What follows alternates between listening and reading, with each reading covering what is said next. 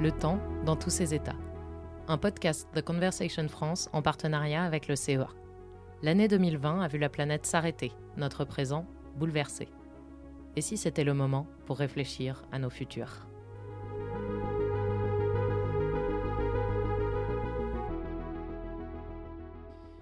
Bienvenue dans ce nouvel épisode du podcast Le temps dans tous ses états. Pendant le confinement, vous avez sans doute ressenti un autre rapport au temps. Je pense par exemple aux personnes qui télétravaillaient ou aux plus jeunes qui ne pouvaient plus se rendre à l'école. On est quel jour déjà? J'ai l'impression que le confinement dure depuis des lustres, ou au contraire que les semaines défilent à une vitesse folle. Vous l'aurez compris, nous allons parler dans cet épisode de notre perception du temps. Pour cela, j'ai le plaisir de recevoir une spécialiste en neurosciences de la cognition humaine, directrice de recherche au CEA et chef d'équipe à l'INSERM, Virginie Van Vassenov. Bonjour. Bonjour. Au début du confinement, beaucoup ont été un peu pris de court, ne sachant pas trop comment réagir ni comment s'organiser. Cela n'a pas été votre cas puisque vous avez lancé une étude internationale sur la perception du temps. Comment l'idée vous est venue et comment l'avez-vous mise en place? Alors, euh, tout d'abord, merci euh, pour cette invitation. Euh, alors, effectivement, au début du confinement, comme tout à chacun, j'étais un peu perdue en me demandant ce qui allait arriver pendant la semaine qui allait venir, ou les quelques jours, ou les quelques, quelques semaines. Et je me suis effectivement posé la question de la perception du temps que chacun aurait, sachant qu'il s'agit d'une phénoménologie euh, qui est propre à chacun. Donc c'est le propre de la perception du temps. Et donc je me suis posé la question de comment est-ce que l'on pourrait tester cela de manière euh, scientifique, de manière euh, méthodologique, méthodique plutôt. Et, donc j'ai commencé simplement à regarder les, outils qui m'auraient permis de tester cela sur le web en réseau, puisqu'on n'avait pas accès aux outils de laboratoire. Et j'ai commencé à coder.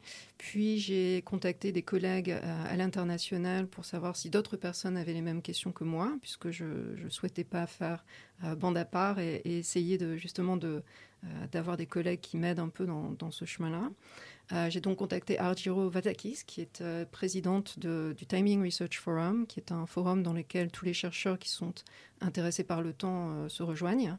Et donc je lui ai demandé si, euh, si d'autres chercheurs ou chercheuses étaient intéressés par, euh, par cela et mettaient en place des expériences. Alors il s'est évidemment avéré euh, que beaucoup de, chercheurs étaient intéressés, mais que personne n'avait encore engagé de, choses concrètes ou d'outils concrets pour tester la chose. donc je me suis engagée à prendre cette responsabilité. Et donc, j'ai continué à coder, à, monter un protocole. J'ai contacté d'autres expertises, euh, telles que Claude Confier, qui est euh, chronobiologiste euh, à Lyon, INSERM, et qui donc m'a conseillé sur les questionnaires qu'on pouvait utiliser pour, pour mesurer les, les variations de cycle éveil-sommeil. J'ai également contacté Anne Girsch à l'INSERM qui avait commencé euh, elle-même un, questionnaire qui était plus axé sur le bien-être. Euh, Anne Girsch est psychiatre à, l'Université de Strasbourg. Et avec elle, on a conçu des questionnaires qui portaient plus sur la représentation du soi. Et avec elle, on a élaboré des hypothèses sur, euh, sur le soi et, la perception du temps pendant le confinement. Justement, combien de temps ça, ça prend, ça, alors, de mettre en place une collaboration nationale et internationale?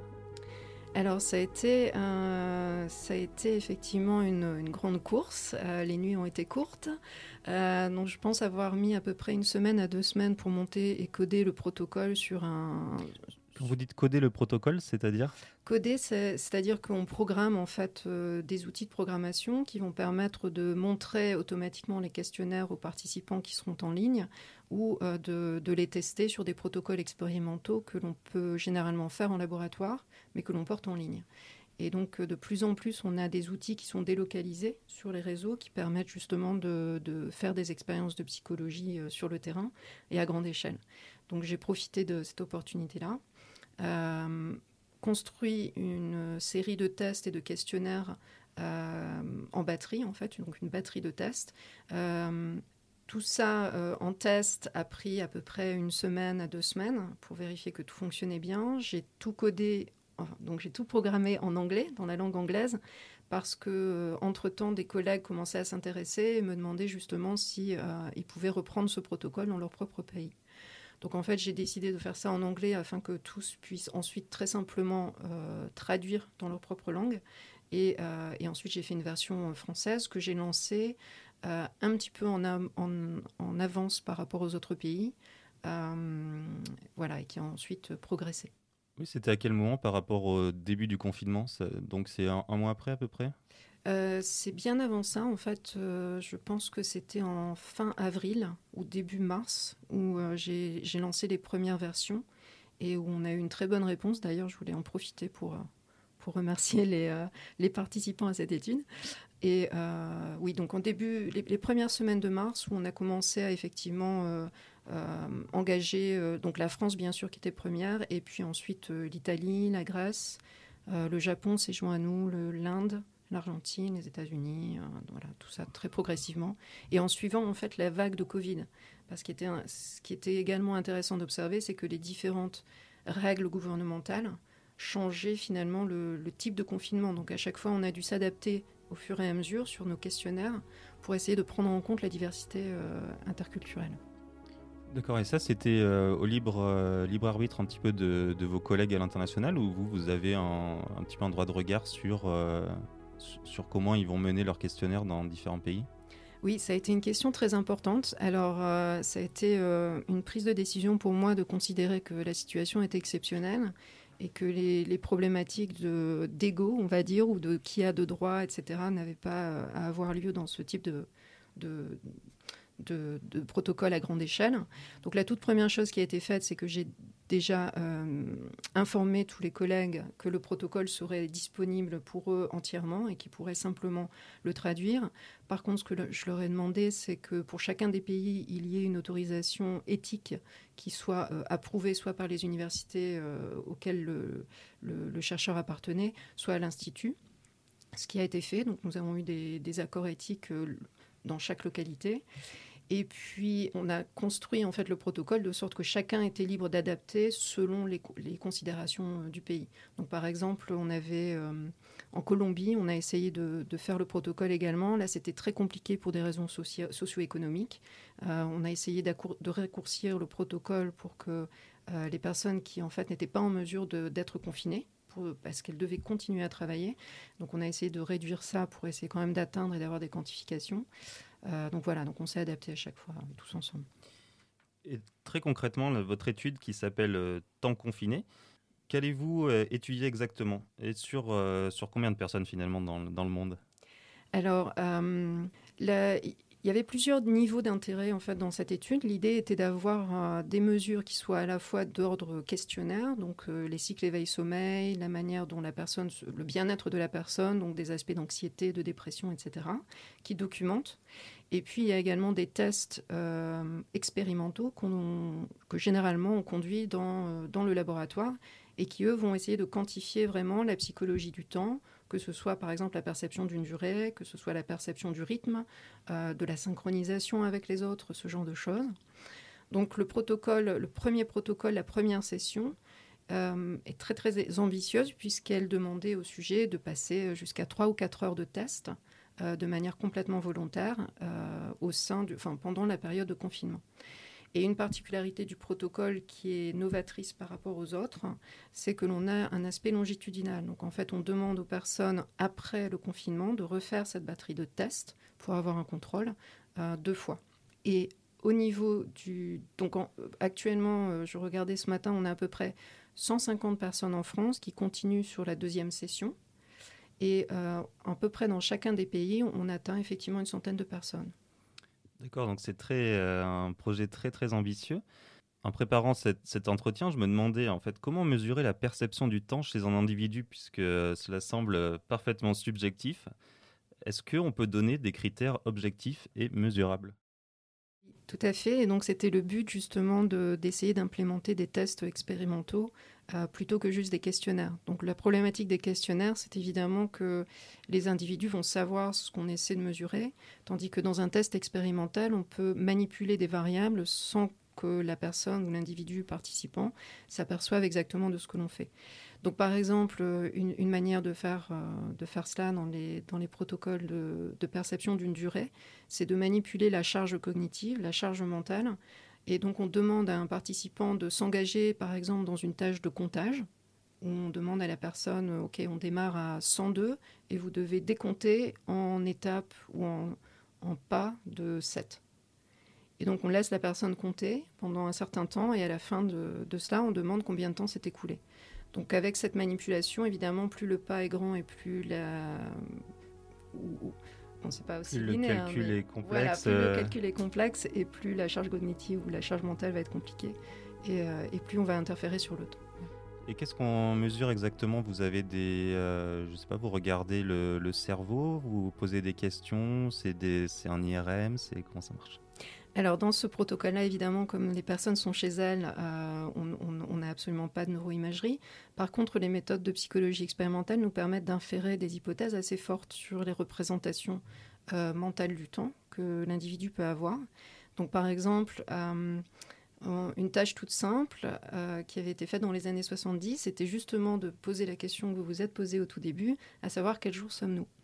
Et lorsque l'on pose cette question euh, en dehors ou pendant la semaine, on demande simplement au sujet de reporter lundi, mardi, mercredi, euh, en France, parce que nous sommes tous axés culturellement sur une semaine de 7 jours avec le dimanche qui va être l'ancrage de, repos pour tout le monde, culturellement, on va avoir tendance à avoir des temps de réaction dans notre réponse à quel jour sommes-nous, qui vont être plus grands le mercredi que le dimanche. Simplement parce que le dimanche est une journée plus importante dans notre semaine ou dans la manière dont nous organisons le temps.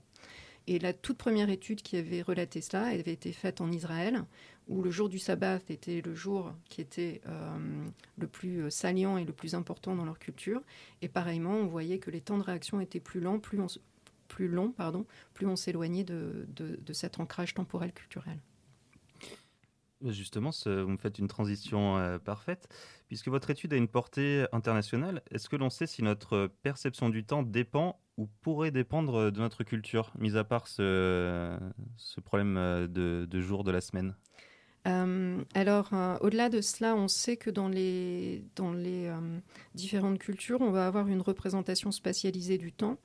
par exemple, en France, on va avoir tendance à se représenter le futur plutôt en face de nous et le passé derrière nous.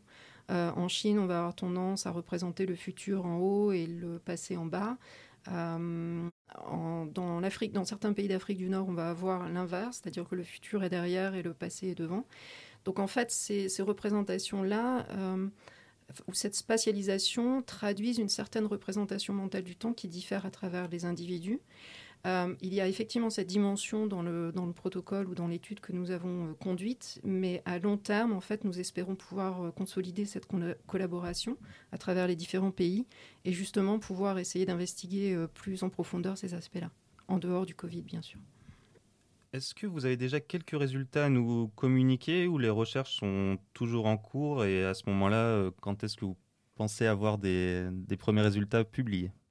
Alors les recherches sont effectivement toujours en cours. Il faut aussi euh, réaliser que les chercheurs ont fait ça de leur euh, bonne volonté et que nous avions déjà beaucoup de projets tous euh, en cours. Donc actuellement, c'est vrai qu'il est un peu difficile de suivre le protocole. Pour le moment, comme je vous l'ai dit, les, participants sont dans la session 2.